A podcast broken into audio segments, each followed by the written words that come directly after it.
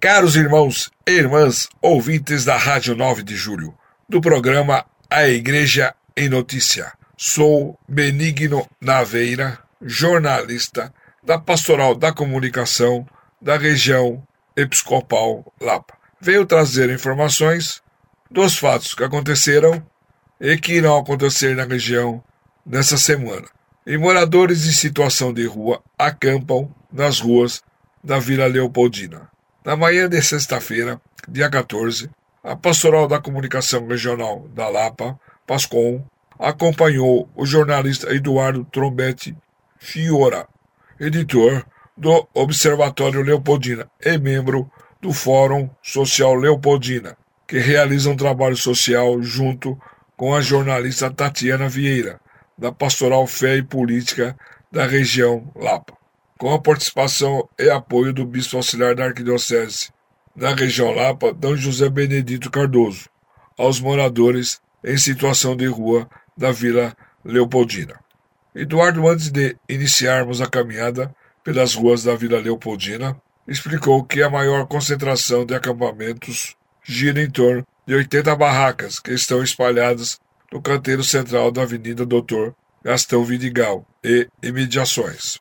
Ao iniciarmos a caminhada pela rua Avenida Chaves, encontramos uma perua van da Rede de Cozinha Cidadã Comunidades, da Secretaria Municipal de Direitos Humanos e Cidadania da cidade de São Paulo, que faz a distribuição gratuita todos os dias na hora do almoço, de cerca de mais de 150 marmitas para as pessoas em situação de rua.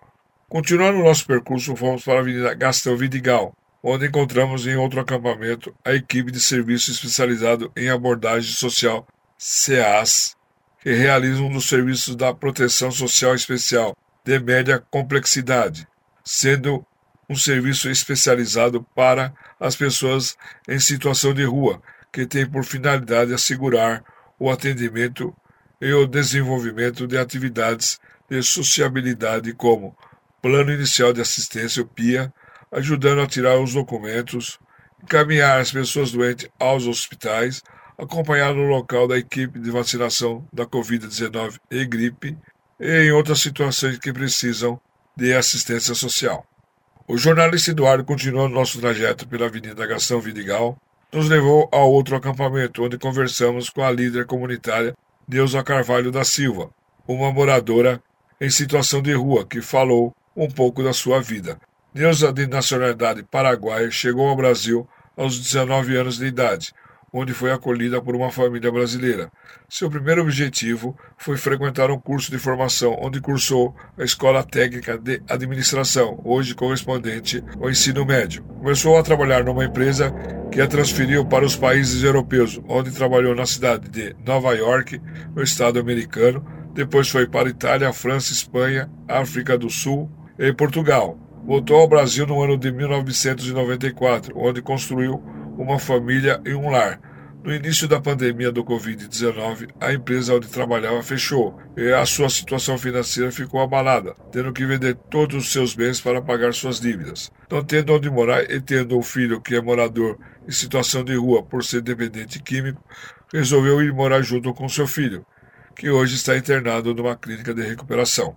Ao chegar ao acampamento, ela deu continuidade ao trabalho que seu filho realizava, que era preparar a sopa para os outros moradores. Neuza hoje prepara cerca de mais de 60 refeições por dia, na hora do almoço. Ela explicou que recebe muitas doações de cestas básicas das pessoas do bairro e as pessoas que passam pela avenida. A líder destacou também que recebe frequentemente a visita do bispo auxiliar da arquidiocese da região Lapa, Dom José Benedito Cardoso, que conversa muito com ela sobre a situação dos moradores da comunidade. Deus apresentou um projeto sobre a Prefeitura da Lapa para a construção de um camping de moradores em situação de rua, mas até hoje não houve resposta por parte das autoridades. Ela deixa uma mensagem para a comunidade: não se calem, falem o que sentem nessa batalha que é constante todos os dias, e não percam a fé em Deus.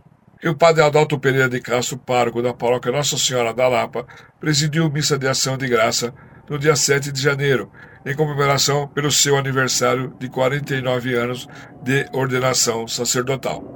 E a comunidade de fiéis da paróquia São Mateus participaram na missa no dia 7 de janeiro, às 10 horas, celebrada pelo padre Antônio Roberto Pimenta, administrador paroquial, onde acolheram o diácono Cláudio Bernardo, que irá auxiliar o padre Antônio nas atividades paroquiais. Até o próximo encontro, um grande abraço a todos